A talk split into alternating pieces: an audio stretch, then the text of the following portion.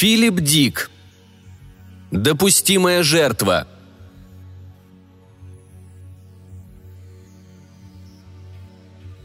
Человек вышел на крыльцо и осмотрелся. День выдался ясный и холодный, и роса покрыла луга. Человек застегнул куртку и сунул руки в карманы. Две гусеницы, прилепившиеся к стене у почтового ящика, зашевелились, когда он начал спускаться по ступеням. «Он вышел», — сказала одна из них. «Сообщи». В тот момент, когда усики второй гусеницы зашевелились, человек остановился, резко обернувшись. «Я все слышал», — произнес человек. Ногой он сбросил гусениц со стены на асфальт дорожки и раздавил их.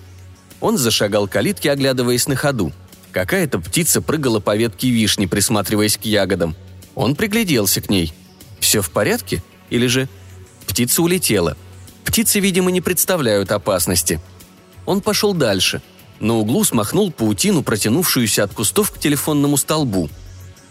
Сердце его учащенно билось. Оглянувшись, он увидел, как паук медленно ползет по ветке, оценивая нанесенный его хозяйству урон. О пауках судить трудно. Для окончательных выводов не хватает информации. Контакта пока не было. Он ждал автобуса на остановке, постукивая ногой о ногу, чтобы согреться. Подошел автобус, и человек взобрался в него, испытав неожиданное удовольствие от того, что оказался в тепле, рядом с молчаливыми пассажирами, равнодушно глядевшими вперед. Он ощутил себя в безопасности, хотя чувство это было непрочным. Человек улыбнулся и впервые за много дней расслабился. Автобус тронулся. Тирмус взволнованно вращал своими антеннами. «Голосуйте, если считаете нужным!» Он направился мимо них к вершине холма. «Но я хочу повторить то, что говорил перед тем, как вы все это затеяли!» «Твое мнение нам известно», – нетерпеливо сказал Лала. «Займемся лучше делом. Планы разработаны. Что нас держит?» Тем более я должен повторить еще раз». Тирмус оглядел собравшихся богов. «Вся гора готова выступить против этого великана. Но зачем? Нет данных, что он собирается поделиться информацией о нас. Он безвреден, он отрезан от своих. Да он, по сути, ничего и не знает. Зачем тратить время и силы?» «Безвреден?» – уставился на него Лала. «Ты что, не понимаешь? Он знает о нас!» Тирмус начал спускаться с вершины холма – «Я против ненужного насилия! Зачем заявлять о себе раньше времени?» Началось голосование. Как и ожидалось, армия была за то, чтобы выступить против великана. Тирмус вздохнул и принялся чертить на земле схему. «Вот его территория. Можно ожидать, что он появится там в конце периода. Как я понимаю». Он продолжал пояснение, проводя линии на мягкой земле. Один из богов наклонил свои антенны к соседу. «Великан обречен. Мне его даже жалко. Как он пронюхал о нас?» «Случайность», — усмехнулся его собеседник. «Обычное их любопытство». Однако он сообразительный. Ночь опустилась на пустынную улицу. Человек приближался к дому, держа под мышкой газету. Рядом с большим деревом у обочины он остановился, внимательно оглядев улицу, и перешел на противоположную сторону. На углу ощутил прикосновение паутины, протянувшейся от телефонного столба к кустам. Автоматическим движением смахнул ее – когда нити паутины порвались, он услышал негромкий звук с легким металлическим оттенком. «Подожди!» Человек замер. «Осторожно! Внутри! Подожди!» Челюсть у человека отвисла. На остатках паутины висел паук, наблюдая за ним. «Не выйдет», — сказал человек. «Я не хочу торчать здесь всю ночь в темноте». Он вышел на дорожку, ведущую к дому, затем свернул с нее, обходя попадающиеся на пути кусты — под крыльцом нашел ключ и вставил его в замок. Он медлил. Войти? Все лучше, чем оставаться на улице ночью. Ночь – плохое время. Многовато суеты под кустами. Это не к добру. Решившись, он открыл дверь и шагнул внутрь. На полу чернел ковер, по которому нужно дойти до лампы. Четыре шага до лампы. Он уже занес ногу и остановился. «Что?» – сказал паук. «Подожди». Он выждал, прислушиваясь. Тихо. Человек щелкнул зажигалкой. Муравьи, толстым слоем покрывавшие ковер, поползли к нему. Человек рванулся назад, на крыльцо. Лавина муравьев потекла за ним. Он спрыгнул с крыльца и побежал за угол дома. Когда передовой отряд муравьев появился на ступеньках, он уже вращал вентиль, поднимая наконечник шланга. Струя воды подхватила муравьев.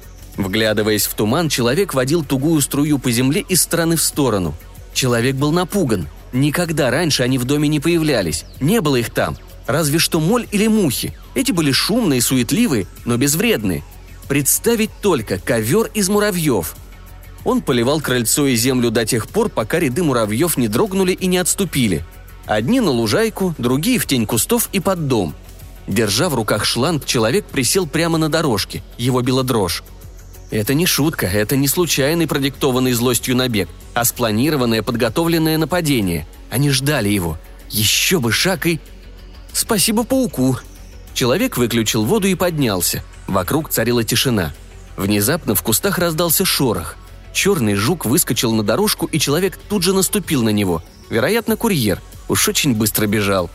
Человек осторожно пробрался в дом, освещая путь зажигалкой. Он сидел за столом, держа под рукой тяжелый водяной пистолет. За спиной негромко играло радио. Протянув руку, он передвинул настольную лампу так, чтобы свет падал на пол рядом со столом. Закурив, он достал бумагу и ручку и задумался. Итак, они хотят добраться до него. Видимо, нападение было тщательно спланировано. Нахлынуло отчаяние. Что он может сделать? Кому обратиться? Кому рассказать? Внезапно человек выпрямился в кресле, сжав зубы. На стол соскользнул паук. «Извините, надеюсь, я не напугал вас?» Человек уставился на паука. «Не тебя ли я видел на углу? Это ты меня предупредил?» «Нет, то был ткач, а я грызун. Поглядите на мои челюсти». Грызун продемонстрировал свои клычки. Человек поощрительно улыбнулся. «Хорошо». «Конечно. Знаете, сколько нас на акре земли? Два с половиной миллиона. Грузунов, как я, ткачей, кусачей». «Кусачей?» «Эти самые свирепые», — паук задумался. «Например, этот, как вы его называете, черная вдова. Очень положительный тип». Он помолчал. «Но тут вот какое дело». «Что такое?» «У нас свои трудности. Боги». «Боги?» «Вы называете их муравьями, а мы – вождями. По положению они выше нас, к сожалению. Но на вкус ужасны, приходится оставлять их птицам». Человек привстал. «Птицы? А разве они не...» «Мы достигли соглашения, которое действует уже века. Я расскажу, время у нас еще есть». Человек почувствовал, как сжалось сердце. «Еще есть? Что ты имеешь в виду?» «Ничего особенного. Как я понимаю, предстоит заварушка. Давайте я все изложу по порядку, а то вы не в курсе». «Я слушаю». Человек поднялся и принялся расхаживать по комнате. Примерно миллиард лет тому назад муравьи неплохо управляли Землей. Люди пришли с другой планеты. С какой именно? Этого я не знаю. Высадившись на Земле, люди сочли ее вполне пригодной для себя. Началась война. «Значит, мы пришельцы», – пробормотал человек. «Конечно. Война превратила и вас, и их в варваров. Вы разучились нападать, а они образовали замкнутые социальные группы. Муравьев, термитов. Понятно. Последние из вас, знавшие, что произошло, создали нас, развели. Паук вроде бы даже усмехнулся. Чтобы мы выполняли эту достойную функцию. Мы их неплохо сдерживаем. Знаете, как они нас называют? Едоками. Не очень приятно, правда? Еще два паука спустились по паутинкам на стол. Все трое сбились в кучу, обсуждая что-то. «Дело серьезнее, чем я думал», — небрежно сказал грызун. Обнаружились некоторые дополнительные детали. Вот кусач. Паук черная вдова приблизился к краю стола. «Великан!» – произнес он тонким звенящим голосом. «Хочу поговорить с вами». «Я слушаю». «Предстоит драка. Они идут сюда, и их много. Я думаю, мы задержимся здесь и займемся ими». «Ясно», – кивнул человек. Он облизал губы и трясущимися руками провел по волосам. «И каковы ваши шансы?» «Шансы?» – задумался Кусач. «Ну, мы давно занимаемся этим делом, почти миллион лет. Думаю, что, несмотря на кое-какие слабости, у нас есть и преимущества. Соглашение с птицами и, разумеется, с лягушками». «Думаю, мы спасем вас», — весело добавил другой паук. «Собственно говоря, такую работу мы выполняем с удовольствием». Из-под половиц донесся неясный шелест. Похоже, топот сотен тысяч крохотных лапок и скрежет челюстей – Человек услышал и съежился. «Полагаете, вам это удастся?» Он вытер пот со лба и, продолжая прислушиваться, взял со стола водяной пистолет. Звук под половицами нарастал. Туча мотыльков, поднявшись из кустов возле дома, билась в оконное стекло. Звук доносился уже отовсюду. В нем слышались решимость и злоба. Человек огляделся. «Вы уверены, что вам это по силам?» – пробормотал он. «Вы действительно можете спасти меня?»